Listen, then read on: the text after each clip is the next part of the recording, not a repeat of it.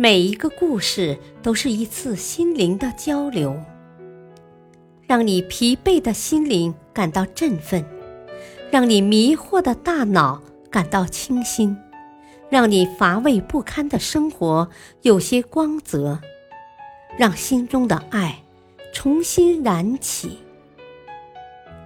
小故事，大道理。事业篇：步行到迈阿密。纽约两位六十三岁的老妇人菲利西亚和茉莉都喜欢步行。每天，他们分别从自己的家里步行到城南的老年活动中心。菲利西亚每天走四十五分钟，茉莉每天走一个小时。活动中心的其他老年人都对他们钦佩不已，曾建议他们坐车或坐地铁，但他们风趣地回答：“他们每天都太急于见到老朋友了。”以至于实在没有耐心去等汽车送他们到中心来。于是又有人开玩笑说：“你们合起来走的路可以绕美国一圈了。”这句话提醒了菲利西亚，她兴奋地对茉莉说：“啊，住在迈阿密的女儿生了双胞胎，自己正准备去看女儿和外孙。”作为送给外孙的见面礼，他决定步行到迈阿密。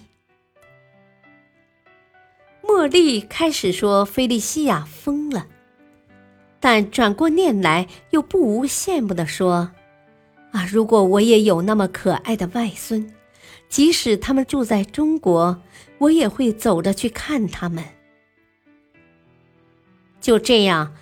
菲利西亚坚定而愉快的身影出现在了纽约到迈阿密市的公路上。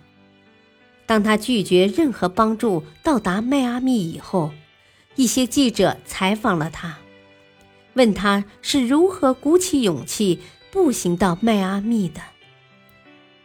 菲利西亚夫人答道：“如果你有健全的双腿，并且可以行走，那么。”走一步路是不需要鼓起勇气的。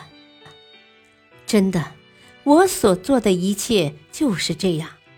我只是走了一步，接着再走一步，然后再一步，一步一步的，我就到了这里。大道理。是的，你必须迈出第一步。然后一步一步走下去，否则，不论你花多少时间思考和学习，都不会有所收益。因为确立目标容易，难的是采取行动。感谢收听，下期播讲，只要他去做。敬请收听，再会。